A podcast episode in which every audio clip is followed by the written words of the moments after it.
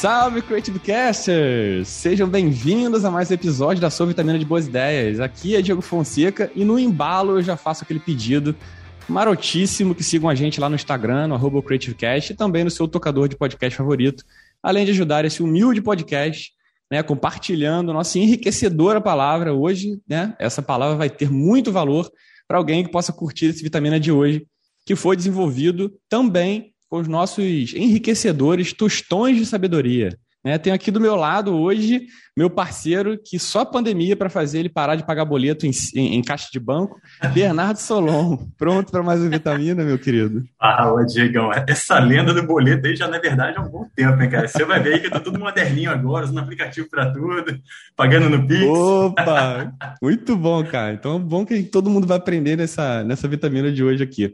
A gente veio no combo é, financeiro depois de conversar com o casal de irmãos, né? Os irmãos de vaca em nosso último episódio. E no embalo desse vitamina, temos nossa convidada de hoje que ajuda a colocar você no controle do seu dinheiro no YouTube, no Instagram e fora deles também, promovendo mentorias financeiras, cursos, palestras. E está aqui hoje, né, com uma presença VIP para uma troca rica de ideias conosco. Ela que é fundadora da Tem Educação Financeira. Ana Luísa, seja muitíssimo bem-vinda ao Creative Cash. Muito obrigada pelo convite. Na verdade, é um prazer estar aqui com dois mãos de vacas para a gente poder conversar sobre dinheiro. Eu acho que vai ser uma boa, até para a gente entender. Será que ser mão de vaca também é uma coisa boa? Já deixa a provocação. Opa, exatamente. Então a gente vai entender se a gente continua com as mãos fechadas e nem, não abre nem para coçar outra ou se a gente começa a mudar o pensamento. Hoje a gente vai falar sobre isso, vamos falar sobre essa relação entre dinheiro e criatividade, como é que a gente aplica é, a, criatividade nas nossas finanças, né? Tentaremos entender por que nos damos tão mal com os nossos é, é, valiosos cascalhos, né? Alô Brasil, em especial. O que muda com o dinheiro que tá, parece estar tá desaparecendo fisicamente, né? Os aprendizados na pandemia, mitos e verdades, dicas. Nesse episódio, nós não economizamos no conteúdo e preparar uma vitamina para te ajudar no primeiro passo para prosperar financeiramente não tem preço. Então, não quebre ainda o seu porquinho, segura aí que a gente já volta com Ana Luísa e dois mãos de vaca profissionais para um bate-papo que vai valer a pena investir seu tempo. Até daqui a pouco. Creative Cast, a sua vitamina de boas ideias. Caros ouvintes, sejam bem-vindos a mais uma Vitamina. Vamos falar hoje sobre um tema que, o, que acho que o Brasil, assim como, como o nosso podcast, o Brasil precisa aprender a amar cada vez mais. Né? Mais diferente da gente, é, as finanças, eles seguem brigando sem fazer nem, nem, nem DR, nem uma DRzinha, que são as finanças, né? E aí vamos bater um papo sobre como é que a gente pode utilizar a criatividade para desenvolver melhor essa relação, né? Seja para criar um, acho que um novo negócio ou para fazer mágica no fim do mês. Eu acho que ambos os temas, né, a criatividade e finanças, eles se encontram e se potencializam na escassez de recursos. Se a gente puder utilizar um ponto que acho que eles são é, pelo menos a criatividade utilizada na máxima potência, né? E aí, cara, eu começo perguntando, voltando uma provocação com a Ana, assim, tipo assim, como é que a gente estabelece essa relação de, de finanças, né, de dinheiro, mas de forma criativa, assim, com a sua experiência? Olha, criatividade é a palavra que eu acho que no Brasil rege tudo, né? E dinheiro especialmente, porque literalmente a gente tem que ser criativo. Porque não sei se vocês, né, provavelmente vocês já devem ter é, tido outros participantes, enfim, outros convidados, mas dinheiro, eu não sei se vocês sabem, ele não tem muito mistério. Ou você economiza ou você gera mais. Não tem é. desaforo. É. Não tem desaforo. E a criatividade, ela tá nos dois lados. No Brasil, especialmente nesse momento de alta da inflação que a gente está vivendo, alimentação, um gasto essencial, transporte, a gasolina, tudo subindo, a criatividade ela vai começar em que ponto? No caramba, como que eu consigo economizar num gasto essencial, ou seja, aquele que eu não consigo deixar de pagar, de ter no meu mês. Eu preciso me locomover, eu preciso me alimentar, né? Eu preciso enfim, cozinhar, gás também tá caro, eu, eu preciso da luz, né? Eu preciso de internet, tá tudo subindo, socorro. Então a criatividade também vem na economia, né? De como que a gente é, lida, né? Cria situações em que a gente fique confortável com a economia, porque ela também não pode ser desconfortável, então o brasileiro é bastante criativo em algumas situações, algumas perigosas, então tome cuidado, né, também, mas muitas, muita criatividade na hora de, vou dar um exemplo aqui de economia que eu, eu falo com as mães quando eu faço as consultorias. Como que você economiza quem tem chuveiro elétrico em casa? Já vou dar, eu, eu vou falando e vou dando Pô, que junto. isso, vambora, claro. Chuveiro elétrico com criança em casa, música. Música. Pega a música, criatividade, gente. Você vai falar para a criança assim: você tem duas músicas, escolhe lá duas músicas, né? Bota um tempo, né? E você fala: você tem que tomar banho nessas duas músicas. Cria uma rotina com a criança e fala: ó, quando acabar a primeira, você já tem que ter passado o shampoo, já tem que ter passado, sei lá, o sabonete. E, Olha, muito bom. E dá, pode ser uma música, pode ser duas músicas. Então pega com a criança, gamifica com ela isso e você vai ter uma economia, por exemplo, da conta de luz. Criativo. É bom que economiza água também, né? Água também. Então pode Ex ser uma, duas exatamente. músicas, depende depende do tempo. Criatividade, gente, para economizar é tudo e tornar isso uma coisa bacana, algo que tipo que para criança é difícil, né, que para família é chato e você consegue trazer isso uma ludicidade, uma coisa mais leve para um cenário que é que é complicado, né, que é desconfortável. E na geração de renda, porque, como eu falei, ou você economiza ou você gera.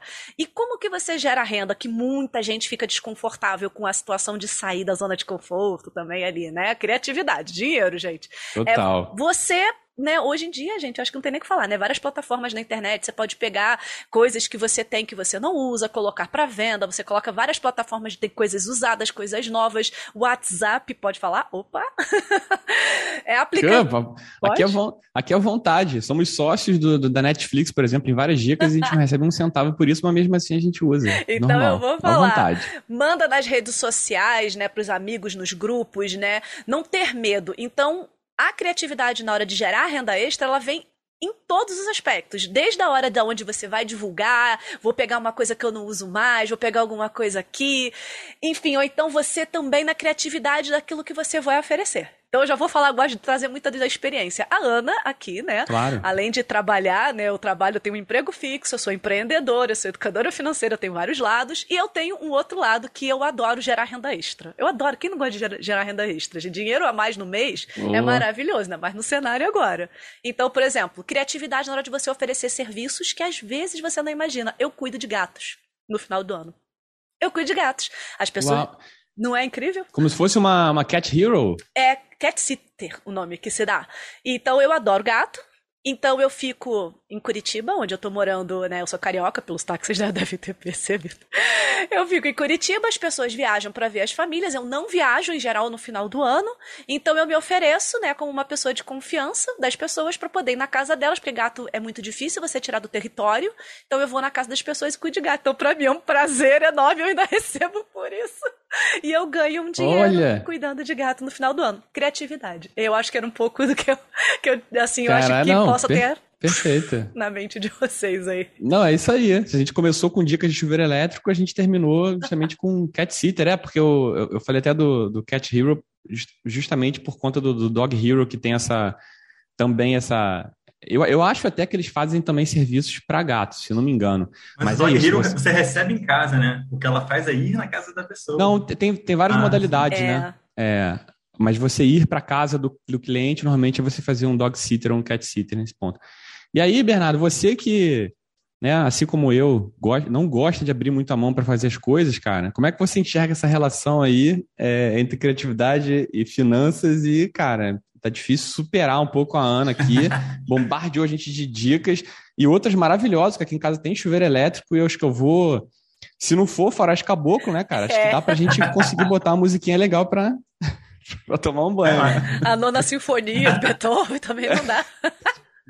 Cara, pô, depois de tantas dicas legais, cara, acho que é mais ou menos por aí. Você achar que quais pontos você consegue dando aquela enxugadinha ali, né? E hoje em dia a gente tem tanta informação assim no, no YouTube, vem tantos conteúdos diversos, é meio que você tentar identificar ali aonde você se, se identifica, né? A gente deu um exemplo alguns episódios atrás do próprio favelado investidor, assim, que é o conteúdo que pô, tem identificação ali dentro daquele contexto. E as pessoas percebem que você não precisa de tanto dinheiro para investir. No caso, por exemplo, você pode ter uma quantia menor isso aí já pode ser um startzinho. Obviamente, não é uma maneira tão simples assim, mas é, é um primeiro passo que você pode dar com um pouco menos de dinheiro. Então, assim, até desmistificar um pouco esse lance de que investimento é só para quem tem muita grana, né? Acho que é um primeiro passo já para você entrar nesse universo. e começar com a rendinha extra, né? vai separando um cascalinho ali. É, acho que pode ser um, um, um bom primeiro passo, né? Eu acho até que quando você fala de criatividade dentro do, do, do universo das finanças, assim, para conectar com mais um assunto, que eu acho que a criatividade ela é, né, tem múltiplas conexões, né? É, tem uma coisa que eu acho que, assim como, como para você é, praticar a criatividade, a criatividade é algo muscular, né? Para você desenvolver ela, você tem que praticar. E para você aplicar ela dentro do universo das finanças, que é o nosso tema de hoje, né? Eu acho que você também precisa quebrar alguns padrões, né, cara? E, e, o que eu acho que é mais difícil nesse ponto, quando você começa a estabelecer essa relação e entende que você pode usar sim a criatividade para fazer outras coisas, por exemplo, essa dica maravilhosa do chuveiro elétrico aí da, da Ana, é, tipo, é você começar a quebrar certos, certos hábitos, você reconstruir hábitos ou né, criar outros para que você possa, nessa brincadeira, fazer com que você né, prospere financeiramente, ou pelo menos você sobe, né? Porque o que ela falou, que é muito legal, assim, que eu tenho muito para mim e que é difícil pra caramba, né? É simples de falar, mas é muito difícil de praticar. É que, tipo assim, é, para que você economize ou para que você tenha uma vida confortável financeiramente, basta você gastar menos do que você ganha. É simples, né? Não, não deveria ser uma, uma relação de soma zero, né? Deveria ser o, ter, ter, ter lá o restante, mas é, é, parece simples, mas é muito difícil, né, Ana? Você, você com a tua Exato. experiência aí de mentoria, etc., você vê que é, é, é, é molinho sair do gogó isso aí, mas quando você vê na realidade das pessoas, isso é muito mais, muito mais complicado, né? É difícil, né? E, e isso sabe por que que acontece? Eu não sei se vocês sabem, mas educação financeira, as pessoas confundem educação financeira com matemática. Então eu escuto muita gente chegar para mim e falar assim: "Não, eu me perco nas finanças porque eu não sou boa de fazer conta, eu sou de humanas". Ah. Aí eu chego e falo: "Mas educação financeira não é exata, ela é ciência humana". Aí a pessoa trava. Como assim? Eu falo, então, óbvio que você fazer uma conta vai te ajudar, nada que uma calculadora não possa fazer é, ou que a matemática do quarto ano não te resolva, né? Então você consegue e com a ajuda de simuladores, enfim, você consegue fazer as contas. A maioria delas com a calculadora do seu celular na mão você resolve. Agora, o que vai fazer de verdade a diferença na vida, essa questão da soma zero, de gastar menos que ganha, é comportamento. É. é. comportamento, é hábito, é rotina, é cuidado financeiro. E para isso você precisa de autoconhecimento, de você precisa segurar a ansiedade, você precisa parar e racionalizar. E o que faz isso? É ciência humana. É você se conhecer, voltar para dentro, entender os gatilhos, o que te afeta, o que faz você se descontrolar, né? Eu, Ana, sou compulsiva por vestidos e saias. Não me pergunta por quê, mas eu tenho, mas eu fico louca. Então eu evito.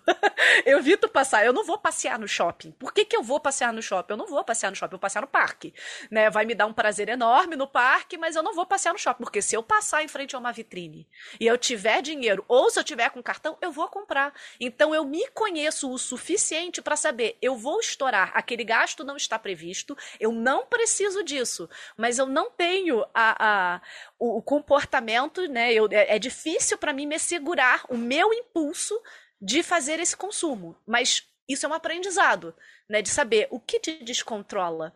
E a outra coisa é você parar e racionalizar.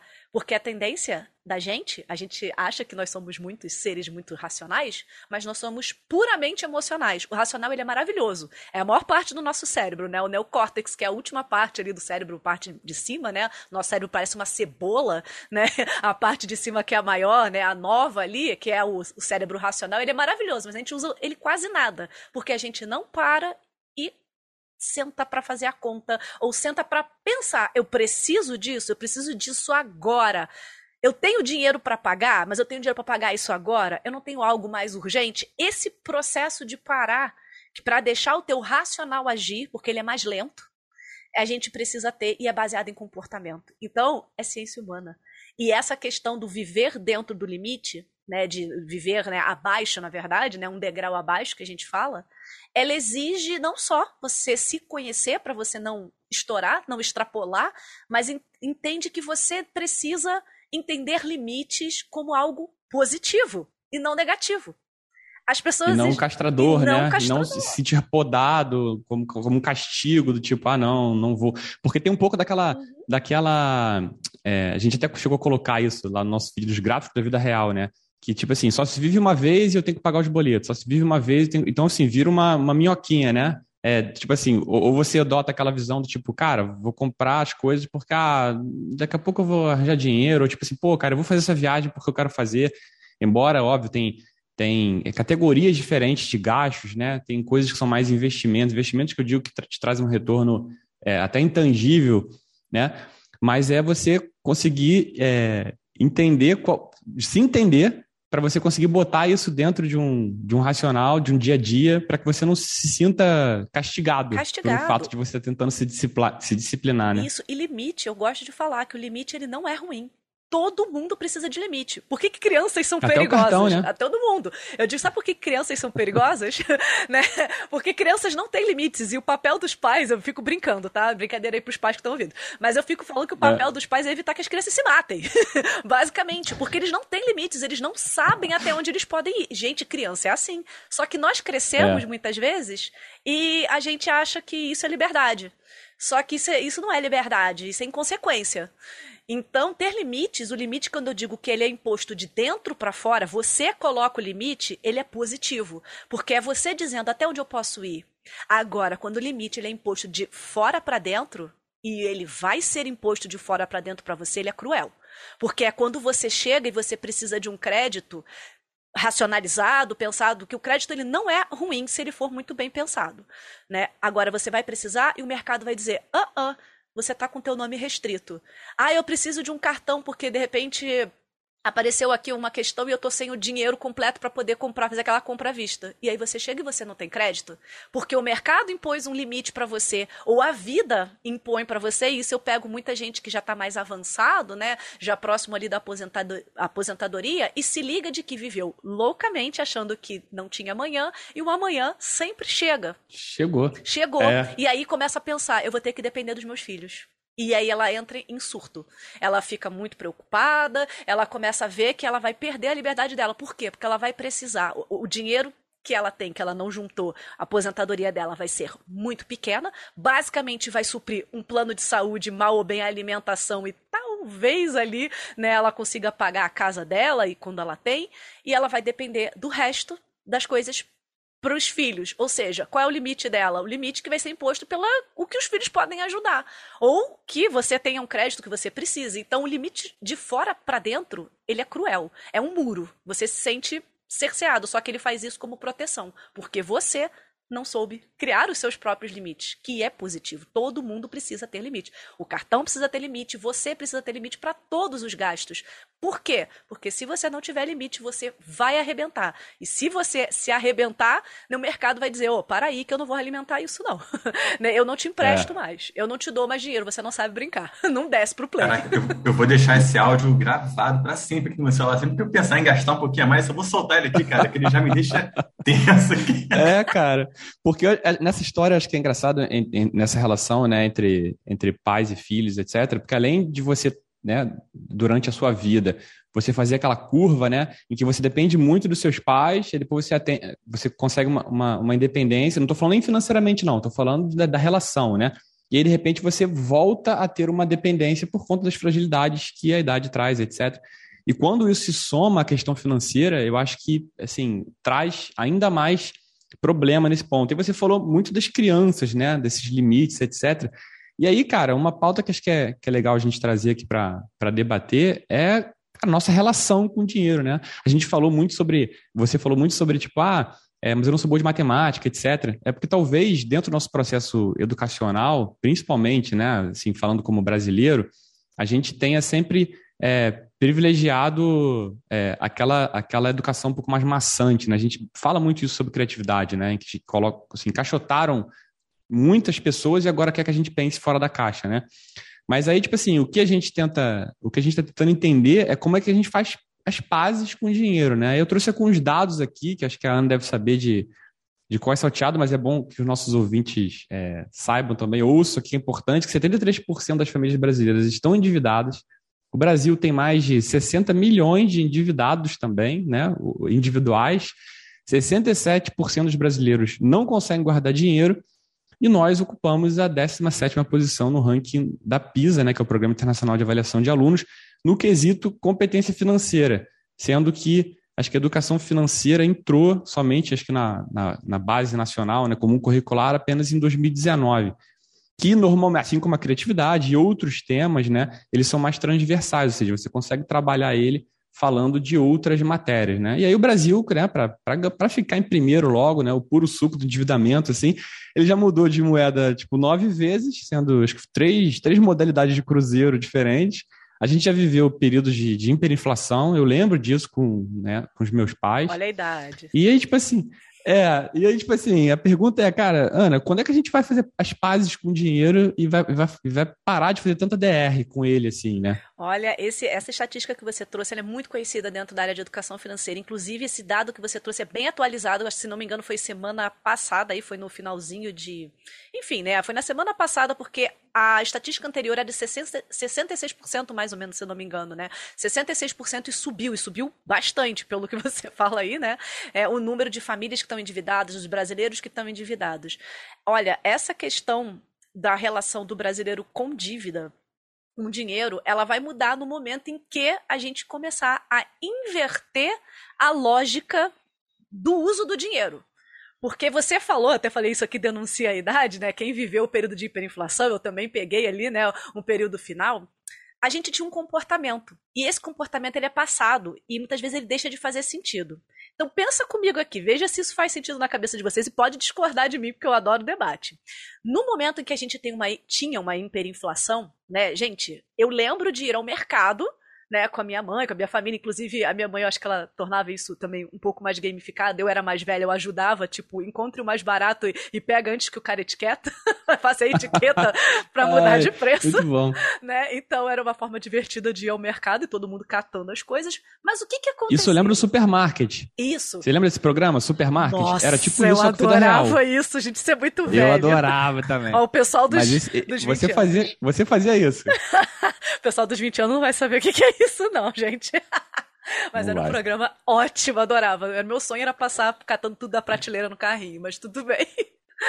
Mas o que, que era o comportamento, né, de, que, que fazia sentido naquela época? Você ia ao mercado de manhã, e ele à tarde o preço mudava, já era completamente diferente, porque as coisas subiam de preço, a inflação era descontrolada. Então, se você não comprasse aquilo naquele momento e em quantidade, você não saberia se no final do mês ou daqui a uma semana, um dia talvez, você teria dinheiro para comprar aquele mesmo item, porque o dinheiro que você tem desvalorizava todo dia, toda hora. Era uma coisa muito louca. Então, qual era o comportamento que fazia sentido?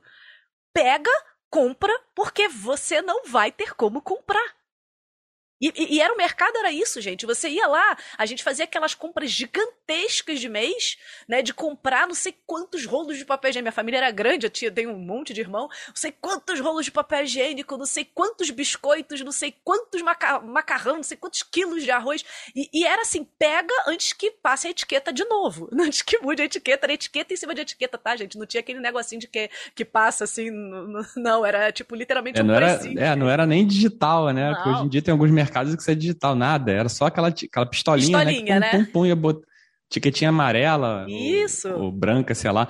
Mas eu acho que isso também, é, de algum modo, tenha é, educado, não da melhor forma, mas esse processo de, de uma compra por impulso, né? Que acabou transbordando para outros, outros assuntos que não. Quer dizer, no caso da hiperinflação, geral, mas no momento que ela foi controlada, no momento que pintou, né? Sei lá, nona moeda aí, é, a gente começou a ter isso mais controlado, mas talvez o comportamento ainda não, né? Exato. As compras do mês continuaram a ficar gigantes. Né? Isso é que é a questão, porque o comportamento fazia sentido. Você precisava ir, ainda mais, né, quanto menos você recebe, não sei se as pessoas sabem, mas quanto menos você ganha, maior o impacto da alimentação e dos gastos básicos na, na tua renda, porque você precisa comer.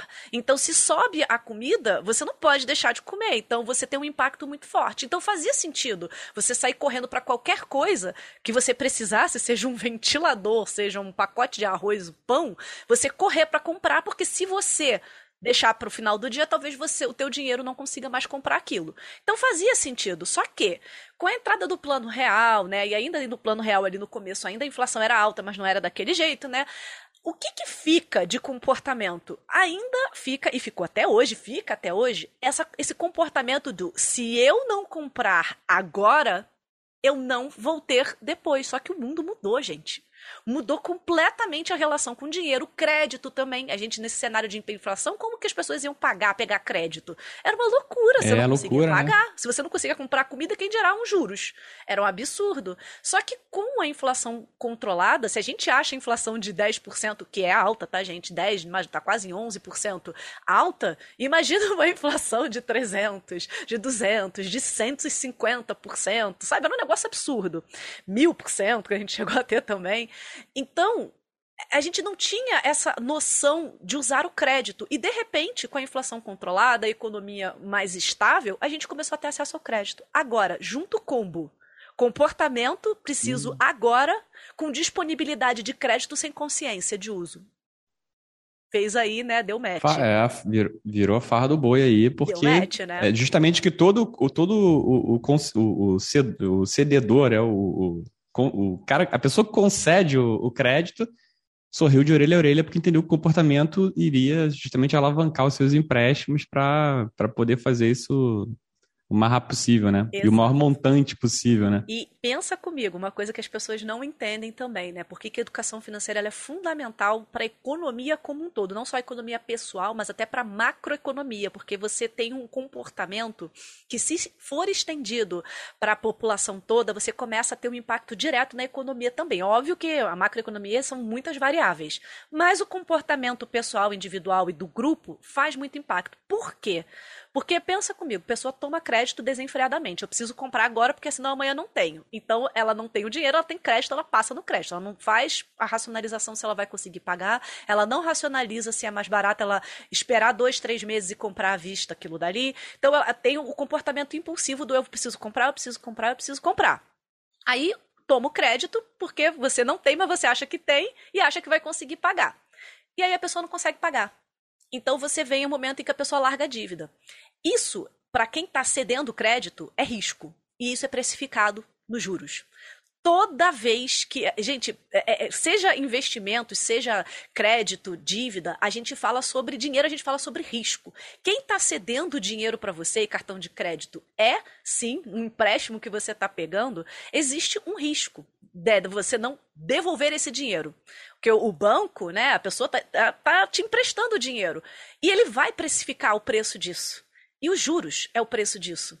Quanto mais alto, quanto, quanto mais alto for a taxa de juros, maior o risco que você tem de, sim, essa pessoa aqui, ela não é boa pagadora. Sobe, sobe para ela a taxa de juros. Ela já largou. Ela não sabe usar crédito sobe para ela. Então, no Brasil, por que, que as nossas taxas de juros são tão absurdas? Óbvio, não estou botando só a culpa nas pessoas, não, no comportamento. Existem muitas variáveis nessa história inteira. Uhum. Mas a gente tem você pode perceber isso de uma pessoa para outra. Se uma pessoa é uma boa pagadora, ela consegue uma determinada taxa no mercado. Se ela não é uma boa pagadora, ela não vai conseguir essa mesma taxa. Ela vai conseguir uma outra. Só que agora pense isso em escala.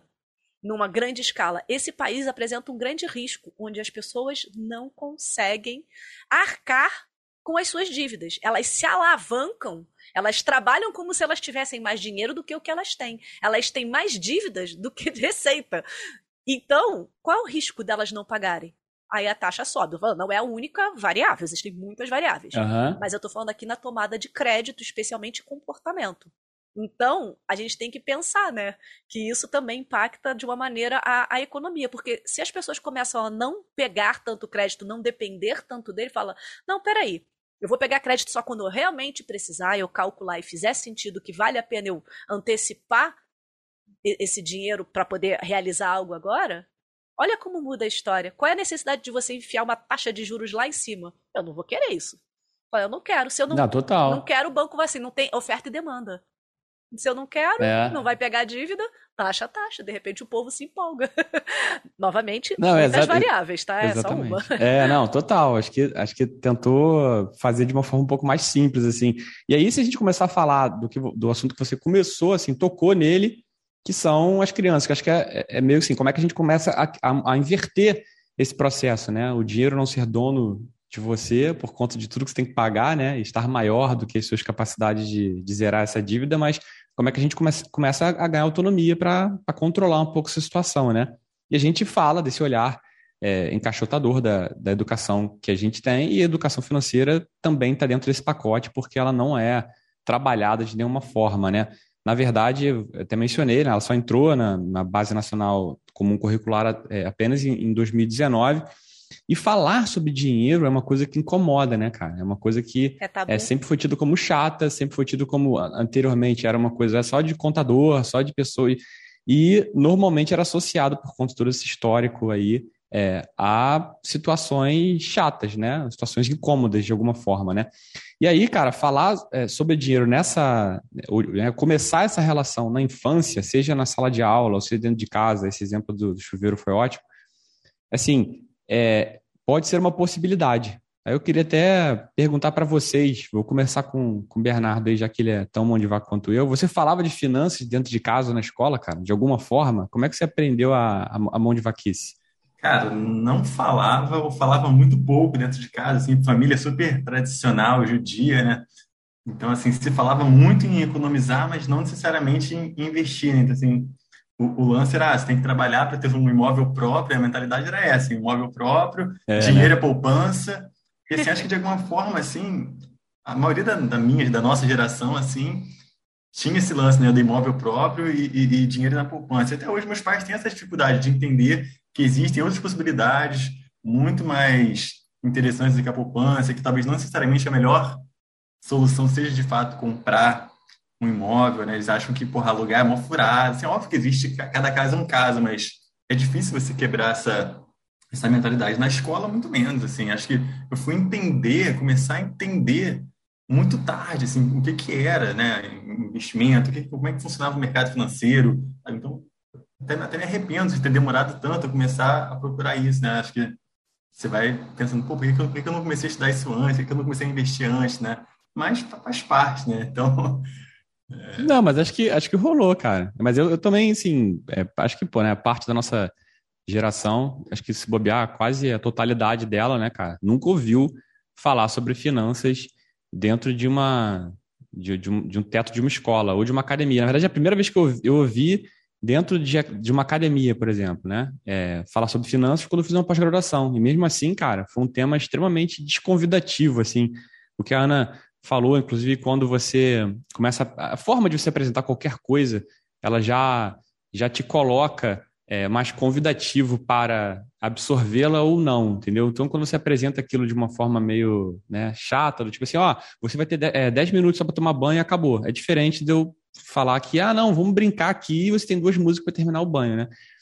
E aí o engraçado, cara, que a gente já chegou a conversar sobre isso, acho que não, não no programa, é que, cara, quando era pequeno, não necessariamente isso. É, eu tinha alguma coisa de família, porque também nunca, nunca se falou sobre isso, embora tenha vivido também a hiperinflação, né? É, também lá como criança, etc. Mas eu lembro desse processo, mas muito distante. E eu brincava de banco, cara, quando eu era criança. Olha que loucura, cara. Eu já contei isso para eles em off é, que quando, quando eu era moleque, a gente brincava, tipo, pegava os cartões de crédito vencidos dos meus avós e a gente brincava que comprava o McDonald's, a Nike, a parada toda, tinha reunião, olha só, cara. E ao mesmo tempo tava brincando de carrinho, tava, tava videogame, jogando futebol. Muito louco, eu cara. Eu brincava e de não banco sei, sinceramente. também. É? brincava, porque tinha muita moeda que as pessoas jogavam fora, o dinheiro não valia nada. Eu tinha duas brincadeiras Caraca, que eu fazia. Mesmo. Uma delas era que eu tinha uma pessoa que trabalhava num banco, então ela tinha uma máquina de escrever velha que não funcionava. Então eu, a gente sentava e, e, ficava brincando de que alguém era o caixa, e aí a outra pessoa pegava aquelas moedas que não valiam nada, que eram jogadas Caraca, fora. Caraca, eu usava, eu usava um Pense Bem como, ah, como computador. Olha só, cara. Nossa senhora. Acho que eu vou sair daqui, eu vou. E eu brincava de pirata, sabia? Porque se se jogava as moedas fora, então as pessoas literalmente jogavam fora, porque a moeda não valia nada, ou trocava de moeda o tempo inteiro, né? E aí eu lembro é de mesmo. juntar as moedas e brincava de pirata, de entesourar. Vou fazer, vou guardar meu tesouro para depois. Coitado, mal sabia que o tesouro não ia valer nada no futuro. Caraca. Não, e, e, o bom é que, tipo assim, quando eu comecei a, a entender, assim, é, sobre esse processo, cara, como é que você fala de dinheiro na infância, né? É, será que é a mesada? Será que é a... É, são outras formas um pouco mais lúdicas? Não tem um pouco de tabu, não tem, cara? Né? Acho que até hoje Muito. tem um pouco de tabu da galera tem medo de perguntar, o... é quase que um, um, uma ofensa perguntar o salário. O pai não pode falar pro filho quanto ganha. Ah, papai ganha tanto e economiza Não, casa... pode, casais é um também, cara. Casal. É, casais é verdade, também. Casais. Tipo assim, às vezes você pega relações de, sei lá, 10, 15, 20 anos e, cara, o casal não sabe quanto cada um ganha, É um entendeu? dos principais motivos de divórcio é dinheiro. Um deles. É, que loucura. Enfim, na sexta falando inclusive... de infância, aí, ah. se vocês quiserem, a gente pode conversar, porque só o assunto de infância é bem. Tem muita coisa, né? De você falar com criança. Não, é, eu vou. É, exatamente, eu vou trazer um, uns dados aqui legais, cara, que, que, que um estudo da Universidade de Cambridge, no, no Reino Unido, concluiu que as crianças formam boa parte dos seus hábitos financeiros até os 7 anos de idade. Então, é, são momentos em que é, esse momento, na verdade, é um momento que é formador de personalidade, né? E aí, para chamar o Brasilzão de nosso Deus aqui, teve o um estudo do, do, Banco Central é, de 2010, que ele pegou algumas escolas públicas com jovens, né? E que eles tiveram durante 17 meses aula de educação financeira. E aí, olhando ao longo do tempo, viram que esse grupo né, usou menos o cheque especial e o crédito rotativo, é, quase 10% a menos do que outro grupo que foi né, olhado, mas que não teve essa, essa educação. Assim, é, e aí eu, a, a, pergunta para assim, é o caminho, né? É, é, justamente você conseguir apresentar um pouco esse universo financeiro cada vez, não, não cada vez mais cedo, que eu digo na, na maternidade, mas você começar, fala muito de mesada, fala muito de jogos, tipo, quem não jogou Banco Imobiliário, Jogo da Vida, eram jogos que você tinha o dinheiro ali como, como literalmente como era de troca, embora no Jogo da Vida você vendia teus filhos no final, né? Mas é, é, uma, é uma maneira Olha, trabalhar com criança, na verdade, se você não sei se vocês já trabalharam. Eu, na verdade, tenho experiência de trabalhar com crianças, porque eu trabalho no museu, eu tenho uma vida dupla, né? E eu trabalho, eu adoro trabalhar com crianças, porque elas são muito desafiadoras. Mas eu tenho um pouco uma, uma questão para falar sobre crianças que a gente tem que refletir. Tanto para quem é pai, também quanto para quem está lá na escola. O primeiro ponto: criança aprende como? Pelo que você diz? Não, pelo que ela observa. Criança aprende por repetição e por observação. Por que, que pai e mãe tem que ficar o tempo inteiro falando? Repete, faz e faz e faz. Não adianta você chegar pro teu filho, por exemplo, e ficar falando, aí ah, você tem que comer isso daqui, você tem que comer isso daqui. Ele pode até te obedecer até uma determinada idade. Mas se ele olhar para você e ver que você não está comendo aquilo que ele come, por que, que eu vou comer? Criança aprende por observação, por repetição. Se dentro de casa você não tem o hábito de conversar com dinheiro, ela já vai para o mundo, vai ter contato com outras pessoas sem esse conhecimento, sem entender o que, que é. Então ela vai construir essa relação dela com o dinheiro que fatalmente ela constrói, né, de algum momento da vida, mesmo que você não veja. Ela está se relacionando com o dinheiro quando você leva ela num shopping para ir no cinema, ela está se relacionando com o dinheiro. Quando você leva ela num parque, ela fica pedindo algodão doce, ela está se relacionando com o dinheiro, com o consumo. Então, mesmo que você não fale sobre isso. Então, quando ela toma contato com os amiguinhos, quando ela toma contato na escola, ela vai desenvolver nela, né, a partir da experiência dela e vai criar aquilo. Ela vai mesclar um pouco daquilo que ela tem em casa, que é a base principal, é o início. Escola não faz milagre. Eu tenho um marido que é, é professor, né, eu sei disso. Escola não promove milagre. Escola é importantíssima nesse processo, né, nessa promoção. Porém, não dá para delegar apenas a escola. Os pais têm papel, a família. Não é só os pais, a família é o primeiro núcleo. E se você não faz, a criança vai, já vai olhar e vai falar, ué, mas eu não estou entendendo, porque ela me pede fazer uma coisa, mas ela não faz. Não entendi, né? Há, muitas vezes você cria adultos assim, que às vezes tem um ponto positivo que eles rompem. Eles falam, meus pais faziam umas loucuras, que ele, a pessoa entende e fala, eu não quero seguir esse caminho, ela rompe. Mas a maioria das pessoas segue, sem perceber ela segue o mesmo fluxo, né, de, da maneira como os pais ensinaram ou deixaram de ensinar, né, para ela como elas. É. lidam com o dinheiro. Crianças aprendem por observação. E eu tenho uma crítica, eu vou deixar uma crítica, mas podemos debater. A BNCC, né, que é a base na, é comum, nacional, como é curricular comum, enfim, não lembro como é que é assim, mas é BNCC, ela coloca lá a educação financeira e tudo mais. Só que, gente, a educação financeira vai Muito cair. sutil, né? Ela vai cair no colo, sabe de quem? E, inclusive, eu vou até discutir isso. Eu tô com um convite de um professor de matemática, né, pra gente falar sobre é isso. deles, né? Os professores de matemática. Vai cair no colo do professor de matemática. Só que, o que, que eu falei no começo? Educação financeira é ciência exata? Não. É. Ela é ciência humana. Então as pessoas esquecem, né? Você encaixota a educação financeira como só conta. Ah, eles não sabem fazer conta, é por isso que eles não tomam boas decisões. Hã? Ah, não é por falta de fazer conta, senão, senão todo matemático seria milionário, senão todo engenheiro seria milionário. e eu tenho muitas pessoas que são engenheiras, que são contadores, que são pessoas da área de exatas ou que lidam com números, que são controladoras de grandes empresas e que batem na minha mentoria e falam: socorro, como é que eu consigo gerenciar o dinheiro da, da empresa gigante da multinacional e não consigo gerenciar meu dinheiro? Porque você não tem o um comportamento correto. Você não. Aí a gente precisa retomar lá atrás e começar, que nem uma criança, né? A entender hábitos e comportamentos. Então, a minha crítica, por exemplo, à inserção da educação financeira na escola, eu acho fundamental, acho que tem que ser falado, porém, ela tem que ser transversal. Ela não pode ser algo assim, toma aí, professor de matemática, educação financeira. Vou dar um exemplo muito clássico, não é mentira, gente, eu posso provar. Eu recebi ontem uhum. uma mensagem de uma aluna, tá, tá vendo bastante gente jovem na minha página, e ela me mandou assim: Eu estou com dúvida num trabalho que o meu professor de educação financeira me passou. Você pode me ajudar? Eu falei, olha, se eu não for fazer o seu dever de casa, eu te ajudo. O que que você quer? Aí ela me manda dois prints, né, duas fotos, né, do trabalho dela. Era matemática financeira pura. Pô. Era matemática. Eu falei para ela: olha, eu vou te ajudar, mas eu não vou fazer o teu trabalho, não. Primeiro, eu falei para ela: isso é matemática financeira, isso não é educação financeira. Se você olhar a minha página, você vai entender.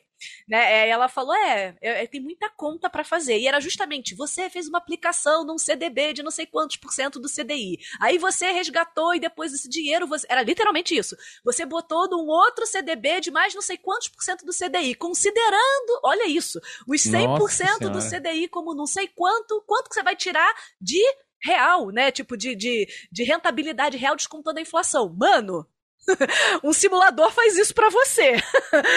aí, é, aí pergunta... achei, achei, que essa era a escola é, do ensino médio dos day traders, cara, do Brasil. Loucura, não. E aí eu falei assim, cara, eu falei, olha, todas, é, to, tudo. Falei, olha, eu não vou poder te ajudar. Me diga qual que você tem dúvida que eu te dou um help. Aí ela falou, ah, tem dúvida nesse daí, que foi o que eu falei mais ou menos. Eu falei, olha, eu não vou fazer a conta para você mas eu vou te indicar qual é o raciocínio que você tem que fazer. E aí eu falei para ela, primeiro você começa descobrindo quanto é que é X% do CDI, expliquei o processo. E falei para ela, conversa com seu professor e fala para ele que isso é matemática financeira.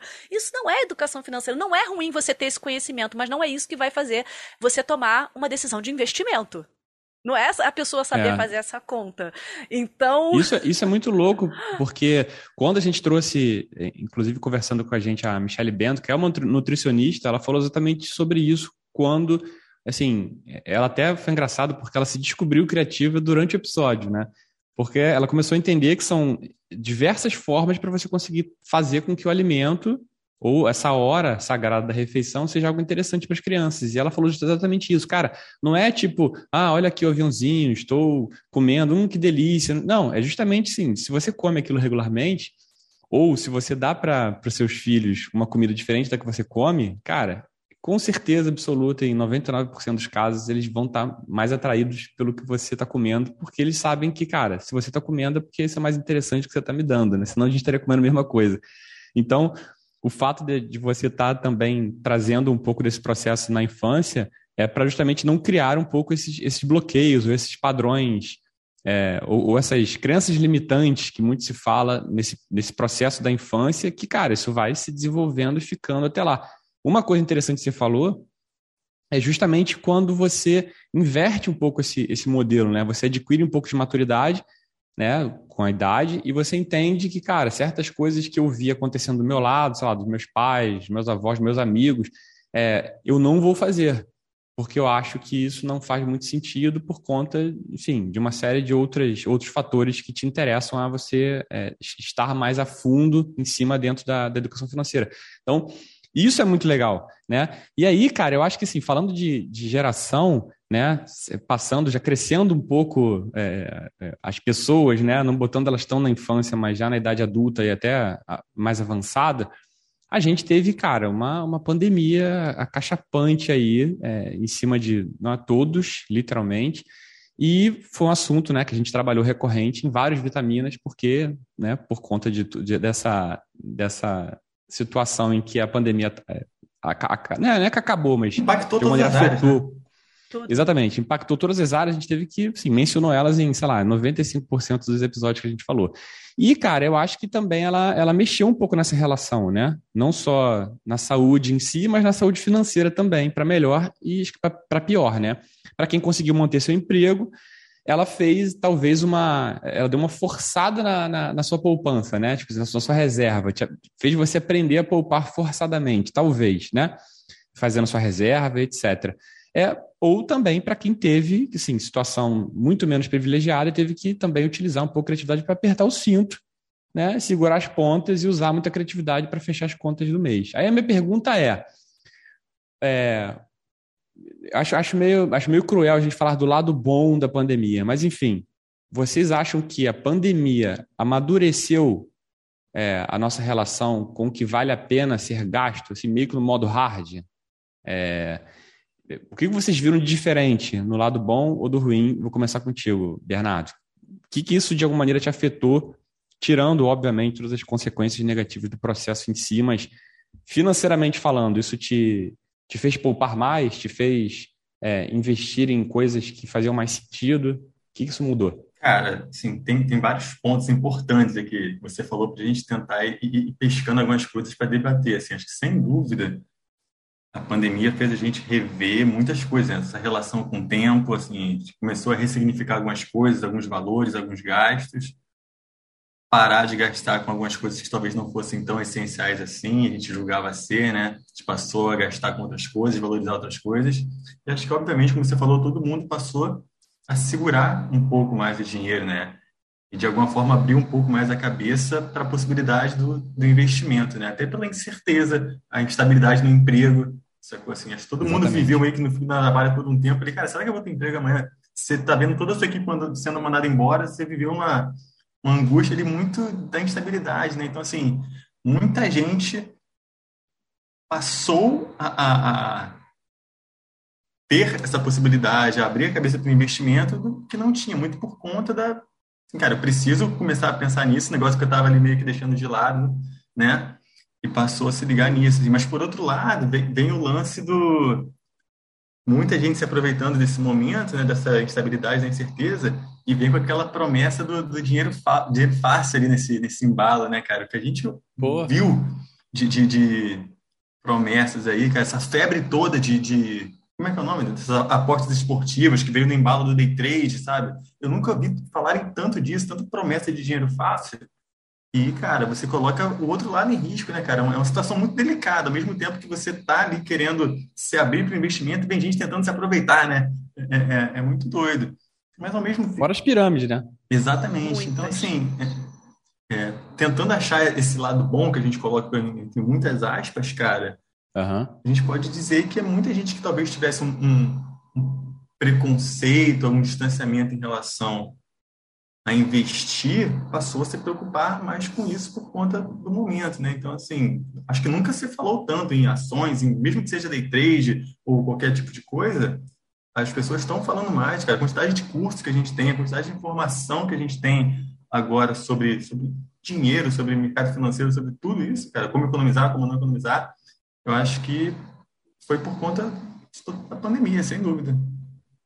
É, acho que a, a gente começou a trabalhar meio que forçadamente ou não, pessoas que já tinham esse talvez essa maturidade financeira para conseguir fazer isso de forma é, até planejada e outras entendendo que, cara, eu preciso criar um colchão, né? Eu preciso ter uma reserva porque se isso aqui acontece e eu não tô com o privilégio, sei lá, de manter um emprego ou se daqui a pouco, né, como você falou, né, começa a vir ondas de desemprego, etc, como aconteceram, né? É, e você não ter justamente é, essa mínima reserva, isso começou a você entender de fato, porque muito se fala sobre reserva de emergência, mas as pessoas que nunca viveram uma emergência acham que ela nunca vai acontecer. Então, para que uma reserva, né? E aí, cara, Ana, você, você viu uma diferença, assim, nas mentorias que você proporciona? O que, que você viu diferente na consciência das pessoas uma vez que a gente passou por, por algo, talvez, né, inimaginável há tempos atrás? Tirando o Bill Gates, que acertou a previsão, e os Simpsons, provavelmente. Então, na verdade, é, aconteceu algo interessante, porque eu entrei para a parte de educação financeira, comecei a estudar em 2019, bem no começo de 2019 ali eu comecei a estudar como algo pessoal, rapidamente vi a importância disso e resolvi me especializar. Foi quando eu entrei na pós. Então, foi antes da pandemia, eu comecei a fazer a pós. Eu já, já tinha cursos, eu já fazia, né? E comecei a aplicar para mim. E em 19 eu resolvi abrir a página. Então, antes da pandemia, eu abri a página e comecei a tudo que eu passava por mim, tipo, eu acabava atuando como um filtro, né? Só para poder contextualizar do que, que eu percebi quando entrou a pandemia. Então, eu tinha uma página, na minha página estava lá, bonitinha, né? E eu aprendia, colocava ali, as pessoas foram chegando, né? E tinha assim, uma interação, tava lá. De repente, 2020 chegou, buf, pandemia. Cara, minha página. Que assim, não, não sou uma pessoa que fica colocando dinheiro, né? É uma página de engaje orgânico. De repente a página deu um boom. tipo, da noite pro dia, a pessoa tinha, sei lá, 300, 500 pessoas, e de repente eu tinha 2 mil. Eu falei, o que que tá acontecendo, né? E eu fazendo após, e a gente trocando muita figurinha num grupo grande, né? E as pessoas começaram a vir pedir ajuda.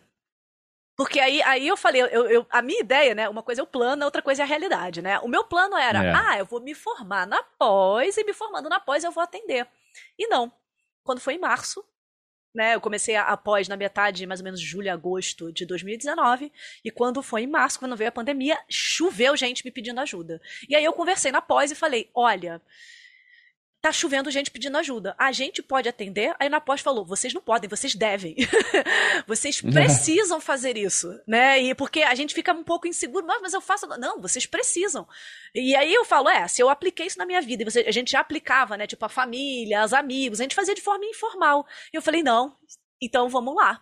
E aí comecei a pegar as pessoas, né? E vamos ajudar, e pega na mão. E aí eu comecei a vivenciar isso, né? Que é o fato de que eu aprendi na marra e que as pessoas, né, aprenderam tomando na cabeça de que da noite para o dia ou reduziu, que é quem recebe variável, reduziu drasticamente o valor da, das comissões, enfim, do dinheiro que recebia.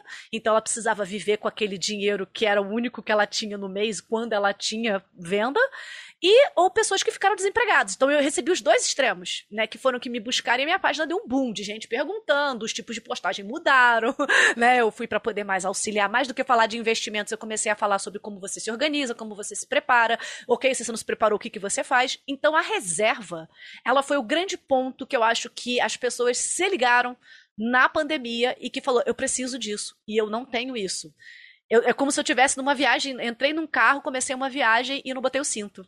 E aí, de repente, teve um acidente no meio do caminho ali, né? E eu tô sem cinto. O que que acontece com as finanças? Embora todo mundo, é, exatamente. Embora todo mundo fale, use o cinto, use o cinto, uhum. use o uhum. cinto. É, a, a, a, a, analogia é exatamente essa, foi, foi maravilhosa. É bem essa ideia.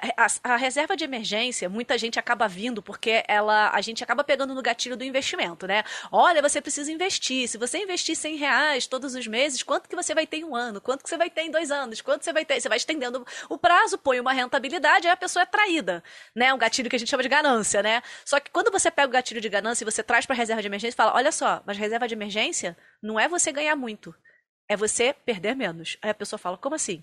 Então, reserva de emergência é segurança. Ela não é ganhar muito dinheiro.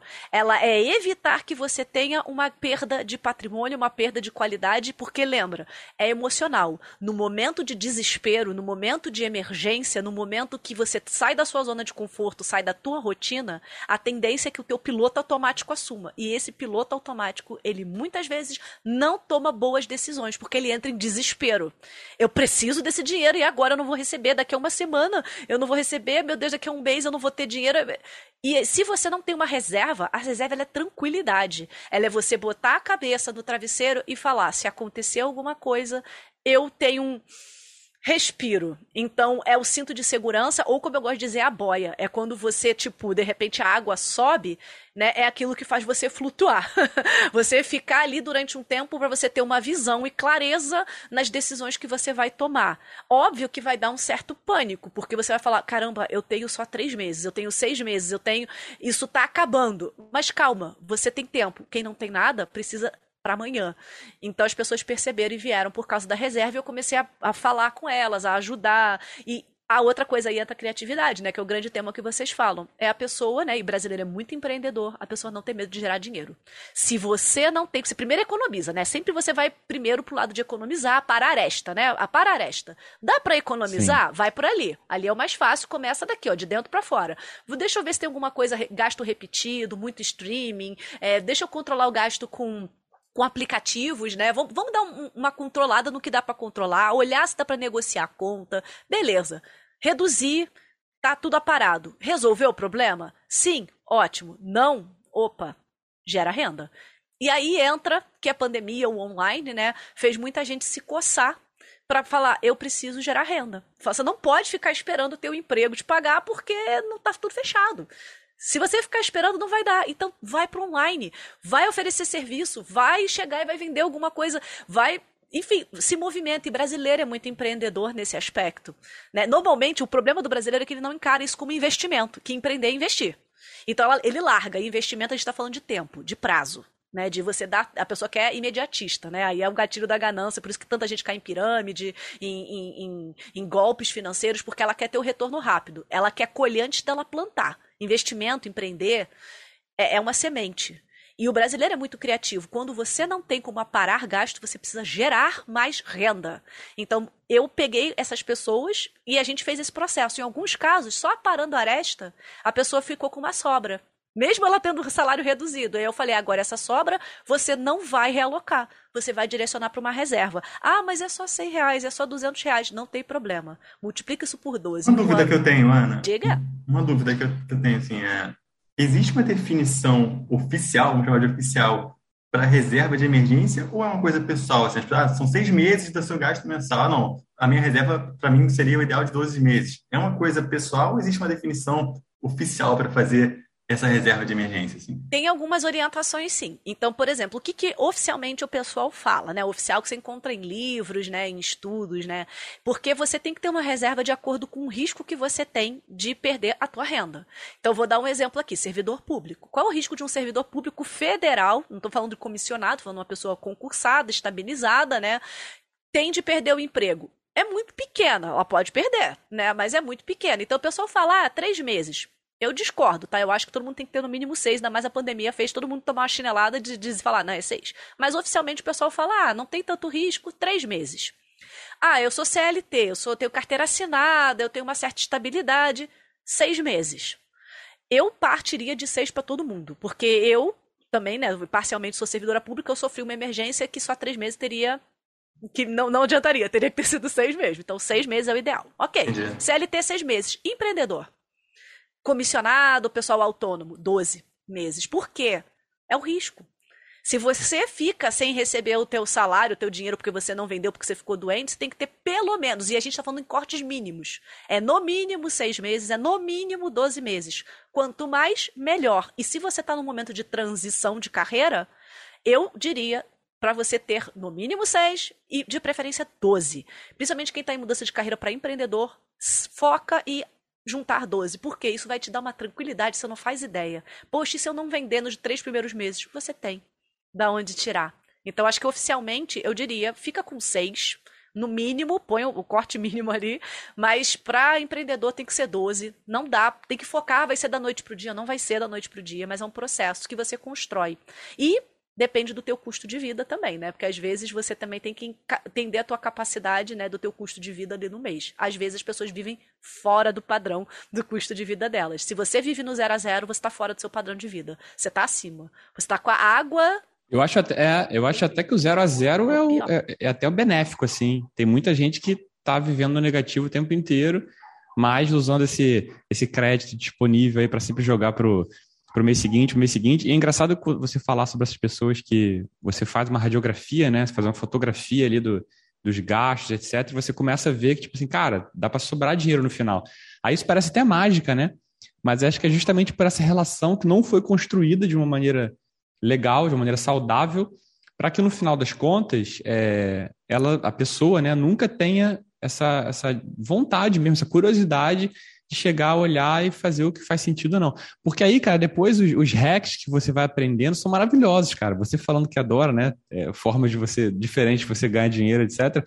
Cara, os hacks são maravilhosos. Antes de falar dos hacks, que eu acho que a gente vai falar sobre alguns aqui rapidamente. Eu posso falar sobre criança também rapidinho, uma coisa que você está falando aí sobre os hacks? Claro. A gente fala, não fala, tem fala. o hábito de cuidar. Eu falo, você falou, ah, você passa esse raio-x nas finanças, e quando eu passo esse raio-x, ele é muito fácil. Em um mês, você consegue mapear 100% de como as pessoas gastam dinheiro, né? Então, é, e muitas vezes eu falo e a pessoa se surpreende, ela olha e fala, meu Deus, mas eu, eu aí eu falo para ela, ó, economiza aqui, vamos cortar, ajuda para poder sobrar dinheiro, sobrou. Fora que as pessoas mentem, né, Ana? É, mas eu consigo ver. Ah, mas eu, aí, aí os números não mentem, né? Não tem como é, você esconder. Por isso. Mas uma coisa que eu digo, é que aí entra o comportamento, que as pessoas normalmente não olham, elas ignoram as próprias finanças. Deixa a vida me levar. E aí eu digo que é quando você, lá de criança, né?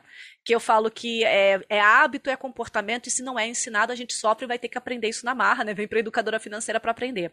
Eu digo, eu gosto de dar um exemplo. Quem me conhece sabe que esse é meu exemplo clássico. Eu gosto de falar de escovar dente. Alguma criança na vida, não sei se alguém aí, né, tem filho, eu não tenho filho, mas eu tenho muitos irmãos e trabalho, já vi com muitas crianças, meus colegas. Criança, gosta de escovar o dente? Vai escovar o dente, vai escovar o dente, vai dormir, vai escovar o dente. Saiu da Nada. mesa, vai escovar o dente. Pai e mãe tem que ficar, escova o dente, escova o dente, escova o dente, escova o dente, escova o dente. Chega uma hora, eu pergunto para qualquer pessoa.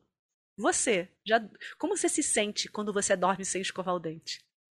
Ainda mais brasileiro. Que a gente tem um cuidado com, com o dente muito grande. É. Qual é a sensação que você tem? Agora eu te falo, se tivessem te falado, Vai olhar quanto você tem na conta. Toma cuidado com o dinheiro. Você gastou toda a mesada, não sei o quê. Se tivessem construído essa constância, né, de você não passar um dia sem olhar o quanto você gastou, se um dia, uma semana você anotar o teu gasto, sabe? Eu falo, chamo de escovar as finanças.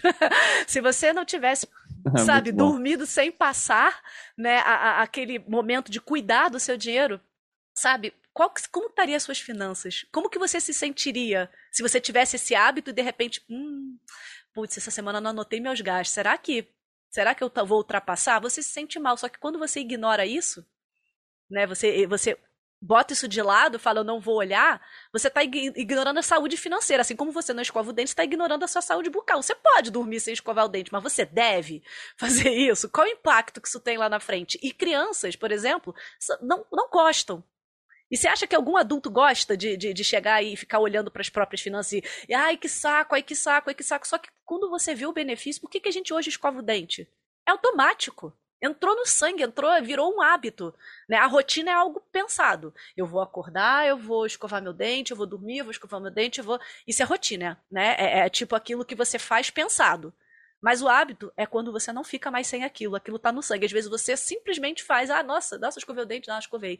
Porque já fez, entrou no, no sangue ali. E as finanças, se a gente aprendesse de criança, fosse ensinado, né, não doeria tanto, porque vai doer quando chega para mim, nesse negócio de olhar as finanças, de bater o raio-x, porque eu vou fazer o processo do início, que nem pai e mãe. Quanto você gastou? Anota para mim, anota, anota, anota, anota. Eu chamo de escovar as finanças. Anota, anota, anota. Depois de um mês, a pessoa vai falar: ufa, acabou? Não, continua. e aí, só que a pessoa vai é. começar a ver o benefício, que aí eu vou mostrar para ela. Que aí eu começo a mostrar lá na frente. Eu tiro do, do agora e mostro o projeto lá pra frente, né? Organização você faz aqui no presente, planejamento você joga lá na frente. Né? Por que, que você tá escovando o dente? Por que, que você tá escovando as finanças? Porque tem um benefício lá na frente. Então eu começo a projetar isso para ela e mostrar. Aí ela começa, ah, entendi. Então aquilo que é chato começa a falar, hum, entendi, eu vou poder investir. Ah, eu vou ter reserva. Nossa, eu vou ter dinheiro sobrando. E aí você traz, eu chamo de escovar as finanças. é, mas é isso? isso é muito bom, cara. Porque você transformar isso num hábito, eu acho que é a chave, assim como qualquer outro hábito positivo, né? Ou qualquer coisa que seja. É sempre mais difícil no início, sempre mais difícil. Sim. Inclusive, quando a gente fala é, já falou também, é, quando a gente fala criativamente sobre começar algo, você mesma falou, né? Tipo, ah, tem pessoas me ajudando, mas eu estou aqui no meio da pós. A gente também tem um pouco esse auto-boicote de nunca começar algo é, não estando 100% pronto ou extremamente capacitado, certificado, como uma forma de síndrome do, do impostor, né? Ou da uhum. impostora, que não deixa a gente fazer isso acontecer. E no rebote da pandemia, cara, eu acho que também teve uma novidade que é essa desmaterialização do dinheiro, né? A gente teve o Pix, é, que acho que começou de maneira bem tímida em novembro, né, de 2020, já no meio da pandemia. E, cara, né, Bernardo falou aí das criptomoedas, das, né, de todas as outras formas digitais de você brincar. Ele falou que agora está moderno, não paga mais nada na conta do, na, na, lá na boca do caixa. É, é, e aí você vê governos pensando em stablecoins, né, forma de você digitalizar a sua, a sua moeda. É, embora o que eu acho engraçado, uma coisa que eu, que eu cheguei a ler em algum, em algum momento, há muito tempo atrás, é que, assim, embora o dinheiro mude é, de tempos em tempos, é, quando você pega, por exemplo, desenhos animados, tipo Flintstones e Jetsons, né, que são os grandes, né, os dois em polos diferentes, você vê que os dois utilizam notas ainda, né? Uhum. Também, não sei se é uma forma também de, de passar para o telespectador que isso é uma que isso é uma forma de representar o dinheiro, assim. Mas é, você acha que vai mudar alguma coisa quando a gente começa a não ter mais o dinheiro na mão? É tipo aquela aquele clássico, né? Que você está com sua nota de 50, aí você compra algo de dois reais. Aí eu falei, Ih, agora que trocou, gasta tudo, cara. Porque vai ficar cheio de nota de 10, nota de 5, de 2, aí, cara, vai embora em uma semana. Mas o fato de você ter tudo agora digitalizado é pior ou melhor para a educação financeira? É pior. Por incrível que pareça. É pior? É pior. Porque o que, que acontece? Quando a pessoa não tem educação financeira, vamos falar num cenário em que a pessoa não tem educação financeira. Dinheiro é abstrato. Uhum. Dinheiro é um conceito abstrato. Então, vou dar o um exemplo de um cliente que eu tive, adolescente, que ele recebia uma boa mesada, a família dele tinha uma grana, e eu sempre faço aquele diagnóstico para entender o quanto você ganha, com o que, que você gasta. E a família dele me buscou porque falou assim: ah, ele, eu, a gente dá o limite para ele, mas ele gasta mais sempre. Aí eu ficava pensando: nossa, será que os pais dão mais dinheiro? O que está acontecendo, né? De quem será que a criança é o problema? Ou será que está ali nos pais? E aí a primeira coisa que eu mapeei foi que os pais davam como, como uma forma de educação financeira, e é legal, só que faltou um processo no meio do caminho, eles davam cartão de crédito para um adolescente. Ele oh, tinha. que legal. É, chegava e falava assim: olha, você tem um cartão de crédito e você tem um limite de tanto para gastar. Você, adulto, consegue lidar com isso? Imagina um adolescente de 13 anos com, com cartão de crédito. Aí a gente foi mapear, eu levantei o quanto ele gastava, né? Comparei com quanto que seria o limite dele e falei para ele: vamos fazer o seguinte. Eu acho super importante você usar o sistema financeiro, mas vamos aprender a trabalhar da maneira correta, né? Eu falei para ele: se eu te trabalhasse com dinheiro, você ia se sentir mais seguro ou inseguro? Aí ele falou: não, é que dinheiro às vezes é meio ruim, tá no meio da pandemia e tudo mais, porque dinheiro, depois eu vou explicar o porquê. Ele, ele traz materialidade a uma coisa que é imaterial. Ele traz Sim, aqui. Uma coisa que é convencionada, né? Isso. É. Você consegue ver algo na mão. Isso te dá um gatilho de você, quando o dinheiro sai da mão, te dá um gatilho contrário que é você não gosta de ver sair. Ninguém gosta de perder. Então, quando você vê o dinheiro sair, isso dói em você emocionalmente, né? Na tua mente, não, ele não gosta. Então, você tem a tendência de você segurar mais, né? Ó, os mãos de vaca aí, ó. Você tem a tendência a segurar mais na tua mão. Então, o que, que eu fiz com esse adolescente, né? Que eu falei, olha, tudo bem, você está acostumado a trabalhar, então. Vamos fazer o seguinte: a gente vai transformar em débito. Aí ele se assustou. Aí fica me medo, né? O limite.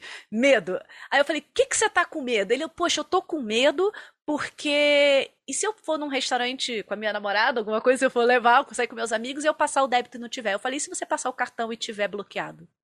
Aí ele não tinha pensado nisso. Falei, então vamos fazer o seguinte: você vai falar com os seus pais, né? A gente combinou.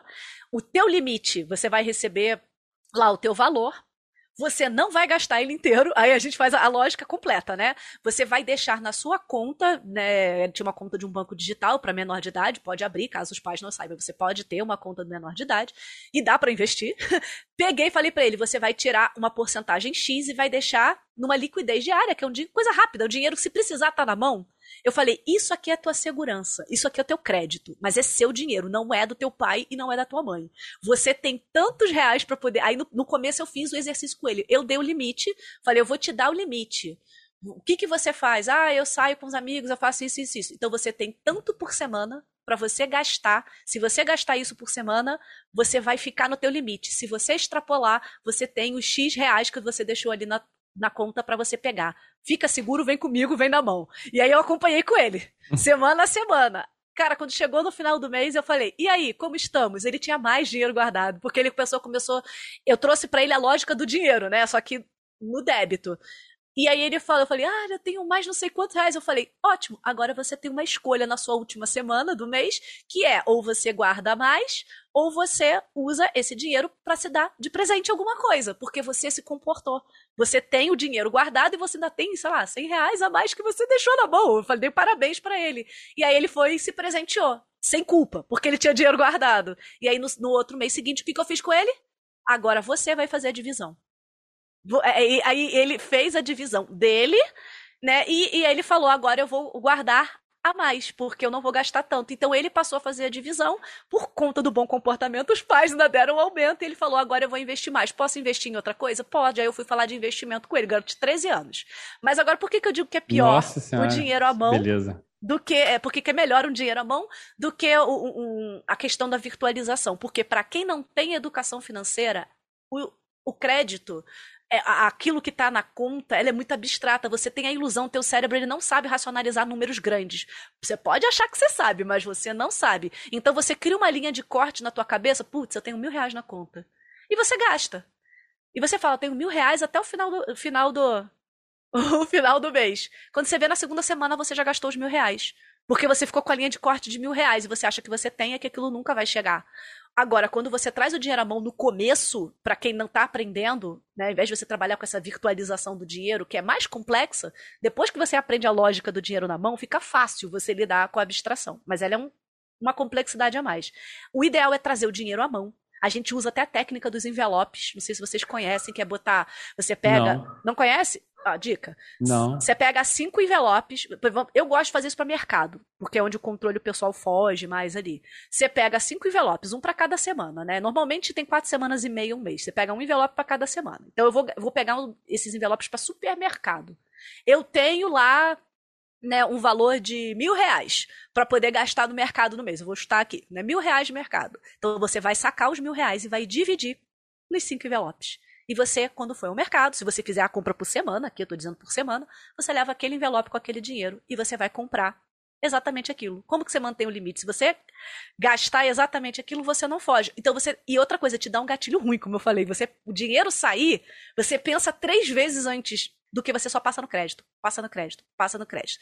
Quando você pega essa lógica, aí você transpõe para o cartão, aí você transpõe para um débito, aí você traz para um dinheiro virtual, fica mais fácil. Mas a técnica dos envelopes, ela para quem está começando, ela é a melhor maneira de, de trazer o uhum. controle. Lembra? Olha, é nem, eu não digo nem que para quem está começando, não. Eu achei maravilhoso. Eu não conhecia essa técnica do envelope e eu acho que ela pode ser digitalizada para quem já tem, né, já alguma, eh, já, já tá no passo 2 da uhum. educação financeira, de você fazer em contas digitais em que você pode Exato. guardar dinheiro, como é o caso da Nuconta, por exemplo, e outras contas que estão por aí, é, você vai tirando do porquinho Isso. por semana para fazer é o segundo passo. espetacular. É espetacular, então, o segundo deixa... passo. É o seu segundo passo. Não, então deixa assim, eu, eu ia jogar agora para a gente começar a falar algumas dicas para as pessoas prosperarem financeiramente é, a Ana Luísa aqui é uma, é uma Barça, já que a gente está trazendo, trazendo aquelas referências que poucas pessoas sabem, a né, Barça? cara? É, a Barça, né, a enciclopédia, aquela coisa que ninguém mais conhece. A Wikipedia, pronto. A Wikipedia de dicas aí pra gente, cara. Eu vou trazer algumas que eu gosto de fazer, muito tem a ver com o mercado. É o seguinte, cara, essa história toda de, de você ter esses gatilhos, cara.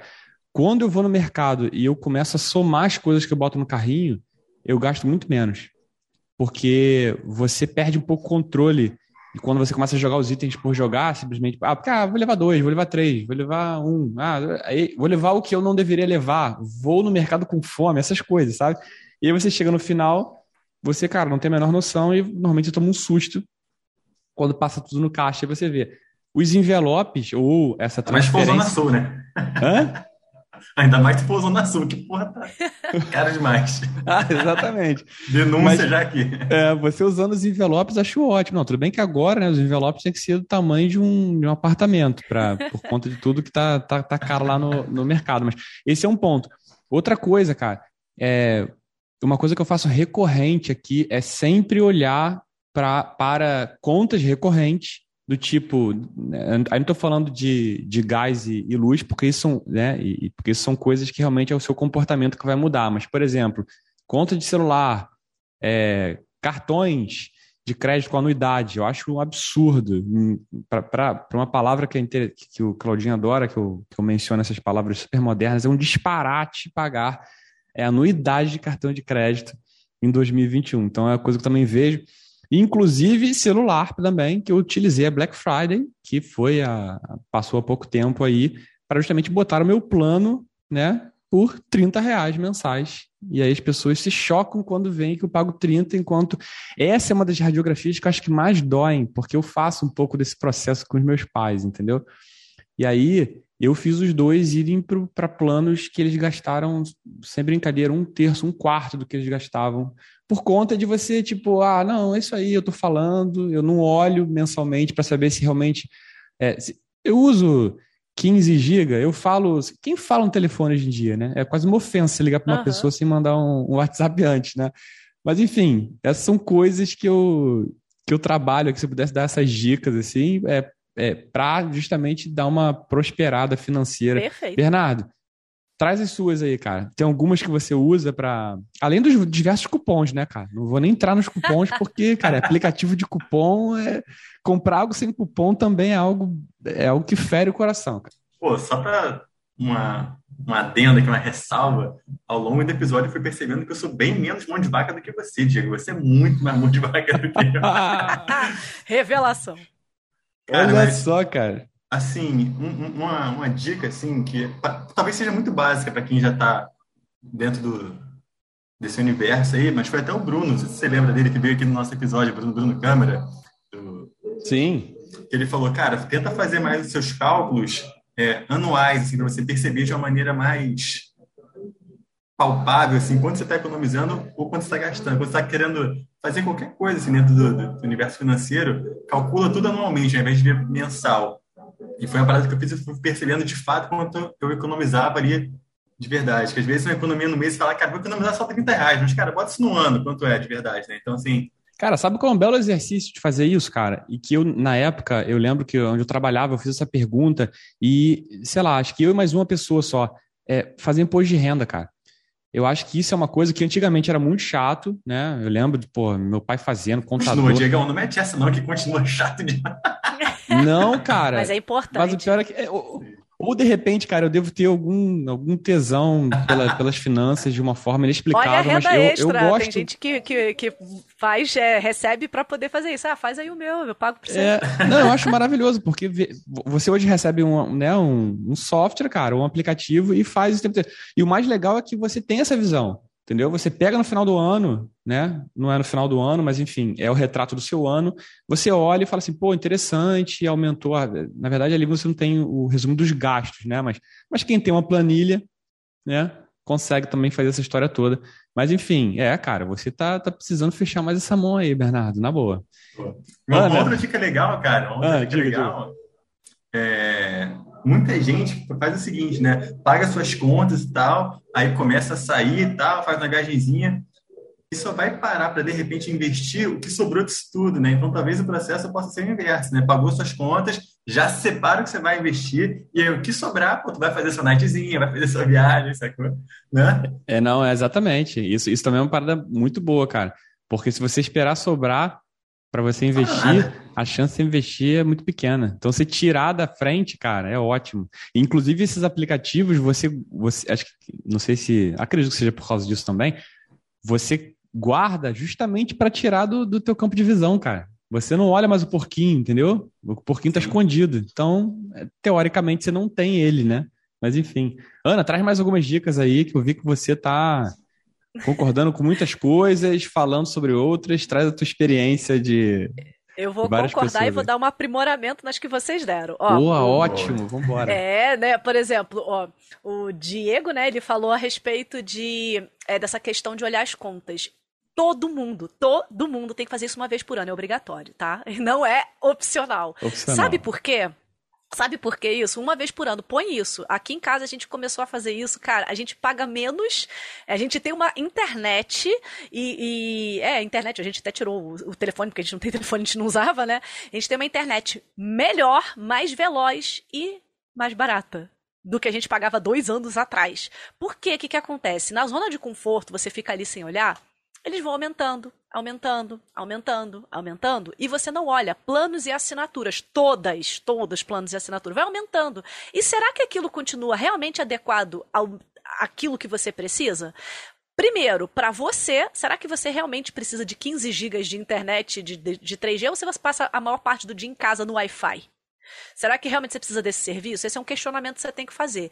E segundo, será que dentro da própria operadora, né, que você tá, tô falando aqui pode ser celular, internet, mas pode ser até plano de saúde, não tem algo melhor, porque a tecnologia evolui, gente, né? Quando a gente fala em termos de serviço de TV a cabo, de internet, telefone, enfim, as coisas evoluem. Será que dentro da própria operadora não tem um plano mais barato e que oferece quantidades e qualidade melhor né, para aquilo que você precisa, ou até você dá um que a gente chama né, do downgrade, mas que faz sentido para você? Então, uma vez por ano você tem que olhar. Ana, plano de saúde, plano de saúde. Eu revi o meu plano de saúde há dois anos atrás, ainda bem, porque ando tendo uns aumentos meio bizarros, porque simplesmente eu racionalizei uma questão. Eu preciso de um plano nacional?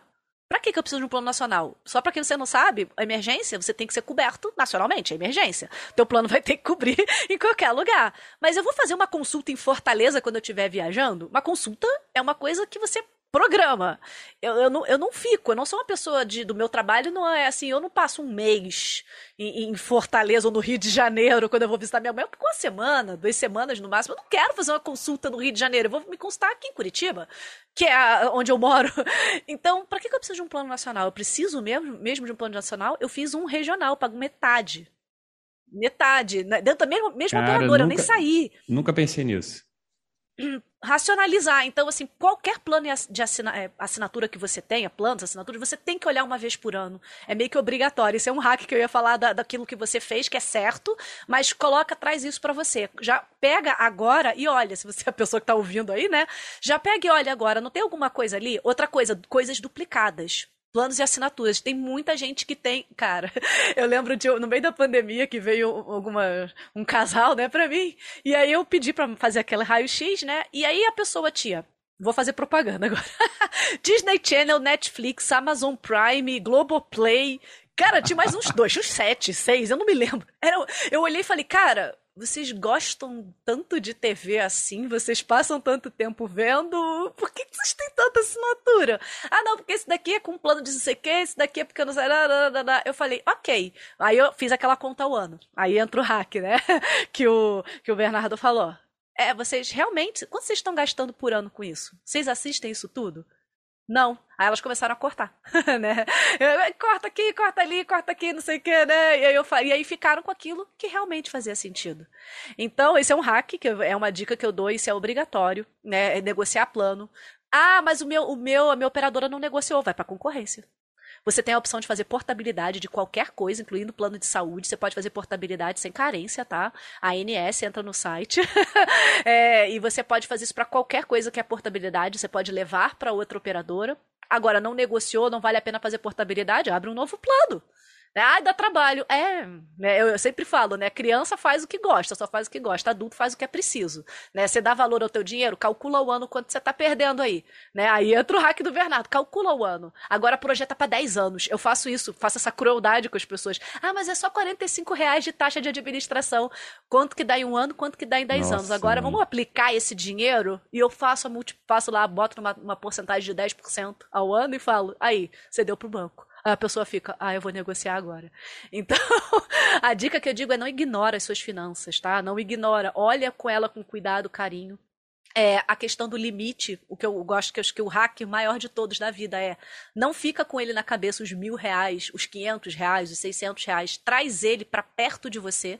Então, se você tem a pretensão de não estourar um limite, seja cartão de crédito, mercado, é, saída, Uber, qualquer coisa que seja, estipula o valor ao mês, mas traz ele a semana. Traz ele ao dia, porque aí você quebra as metas, né? Quebra a meta, Legal. porque aí você não descontrola. Então, tem muitas dicas que eu poderia dar, mas eu acho que essas, Nossa. se você põe em prática de verdade, não adianta só escutar, tem que botar a ação, vai agir, é. né? E você já vai ver uma linda mudança. Inclusive, para finalizar, eu digo que uma mudança, né, que aí é o hack do que o Bernardo falou: "Ah, não, ninguém tem que fazer um imposto de renda, não sei o quê", e o Diego falou: "Ah, mas é bom fazer". Uma pergunta que mudou a minha relação com o dinheiro foi assim: eu li num livro que falava assim: então, é, de todo o dinheiro que passou na sua mão, que você recebeu no ano anterior, quanto que você guardou? A minha resposta antes da educação financeira foi zero. Isso me deixou impressionada, porque eu abri o meu, o meu, a meu imposto de renda e fui olhar o quanto tinha passado na minha mão no ano. Cara, eu fiquei com vergonha de mim. E eu falei, isso não pode se repetir. E aí foi quando eu falei, eu vou mudar isso.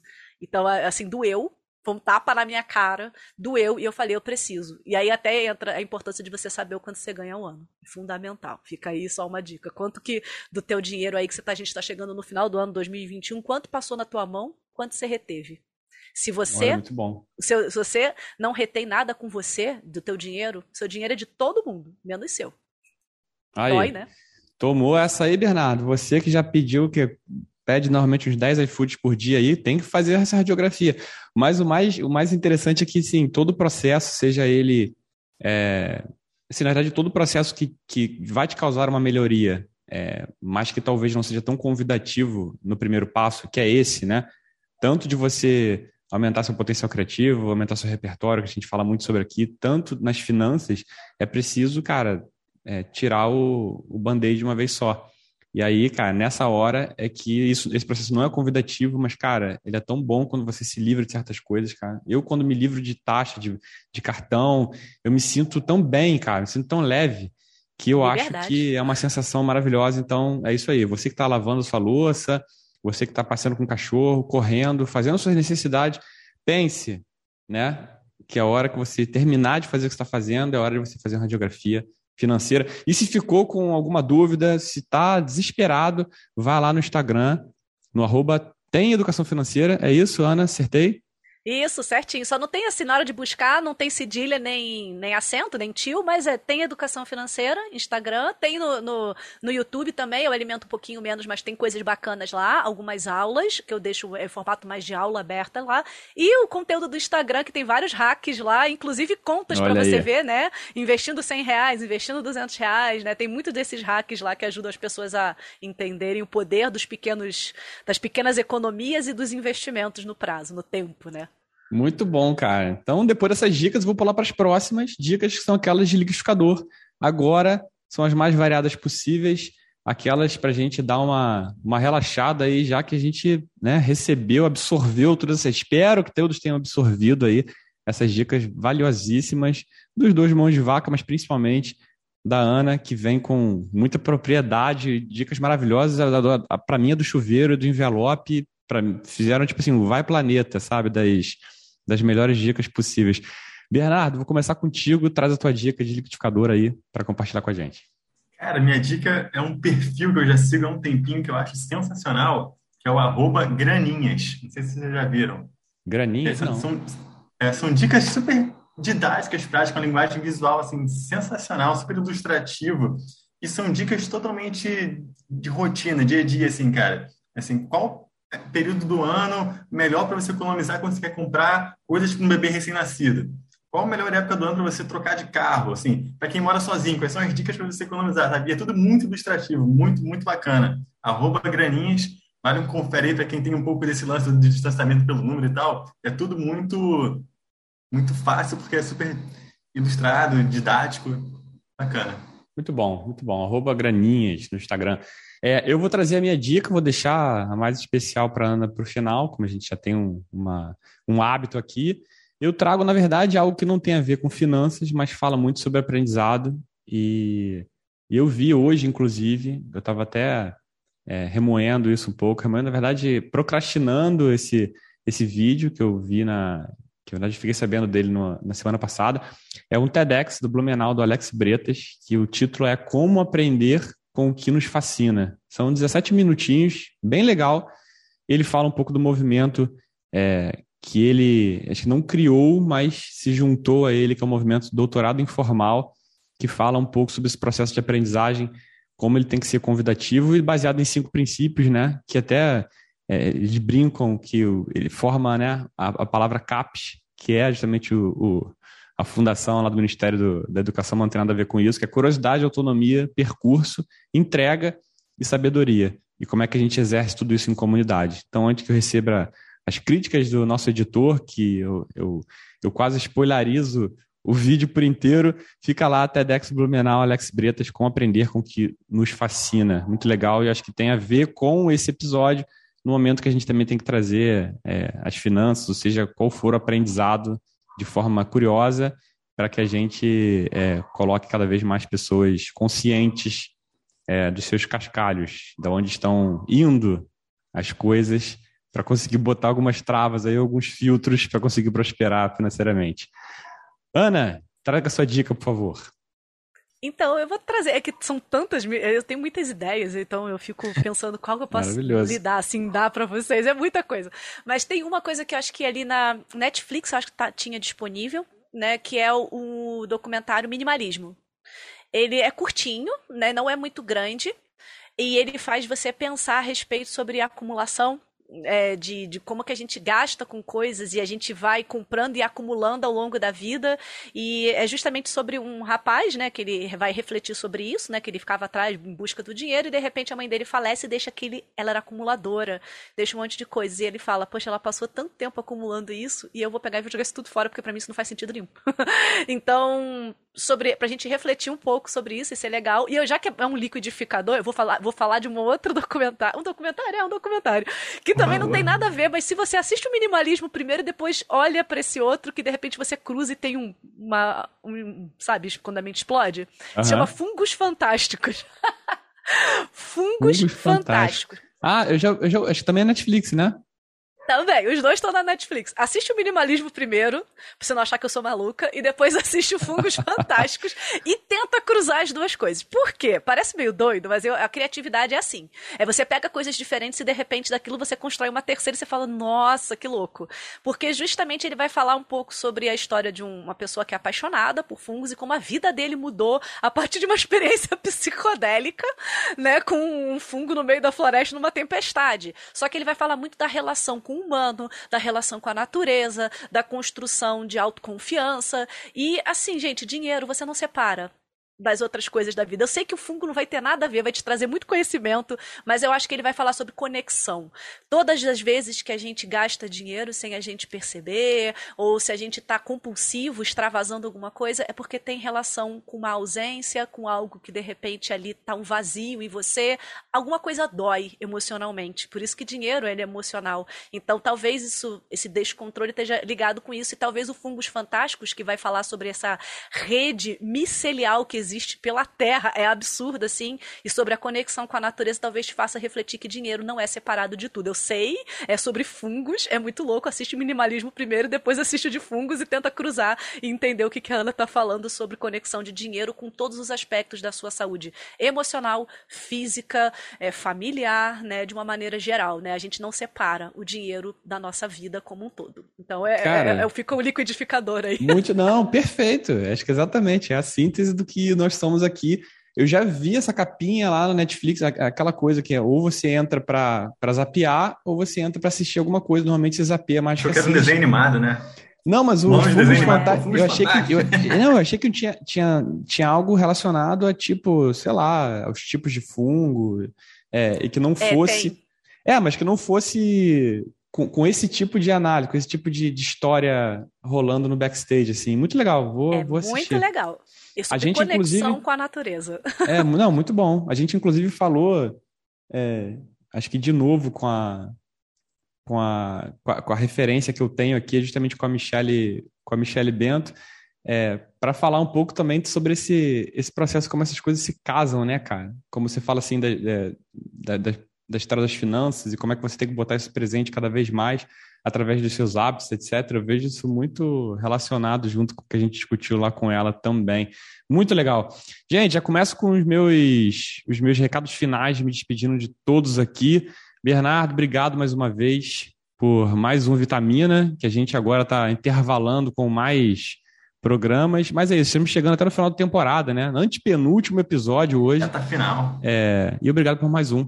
Pô, eu que agradeço, cara. Vitamina riquíssima, cara. Aqui, convidada especialíssima. Chuvas de dicas boas, chuva de carisma. Sensacional conhecer mais a Ana.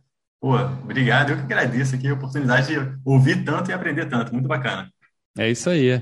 E, cara, agradecer imensamente, um caminhão de agradecimentos aqui. Na verdade, um, um CDB pré-fixado com 80% de agradecimento aqui para Ana por toda essa. Realmente, foi uma, uma cascata aí de conhecimento, de muita coisa boa, de simpatia. Obrigado por ter aceitado o nosso convite, por bater esse papo que foi espetacular. Imagina, eu que agradeço aí, né? O pessoal em geral fala, né? A vitamina engorda e faz crescer, aqui a vitamina ela faz enriquecer. Olha, é isso aí, exatamente. Eu que agradeço o convite, espero que tenha sido assim bastante útil para o pessoal, que para vocês aí também, que instigue. Educação financeira é um processo, educação financeira tem ludicidade, educação financeira é ciência humana, não precisa ser algo chato, não precisa ser algo fora da sua rotina. Insere isso, traz isso para a tua vida, entende o benefício que ela vai te dar e leva isso para sua vida e para dos seus filhos, se você especialmente tem crianças, né, seja você o exemplo, porque eles seguem o exemplo daquilo que eles veem, daquilo que eles estão olhando. Quebra o tabu sobre dinheiro, enfim. E fica aí, né? Eu estou sempre disponível, tem lá a página para quem quiser conhecer, tem o YouTube, tem o Instagram. E então vamos conversando por lá. O pessoal manda mensagem, manda pergunta, escreve lá no, no chat, eu respondo na medida do possível, eu respondo todo mundo que eu puder. e é isso, gente. Eu só tenho a agradecer. Muito obrigada aí, essa vitamina estava muito boa. Muito bom. Eu vou terminar é, o episódio de hoje com a citação do pensador Paulinho Gogó. Quem não tem dinheiro conta história, então espero que as histórias, as visões de hoje tenham feito você dar o primeiro passo para prosperar com as suas economias rumo ao estrelato, né? rumo à educação financeira de um Brasil que já está devendo dois Brasis. E seguimos em frente, agradecendo demais quem emprestou seus ouvidos até aqui pois aqui no Creative Cash o saldo é sempre positivo. Então é isso. Semana que vem tem mais. Um abraço e até. Creative Cast sua vitamina de boas ideias. Fechou? Obrigada, gente, pelo convite.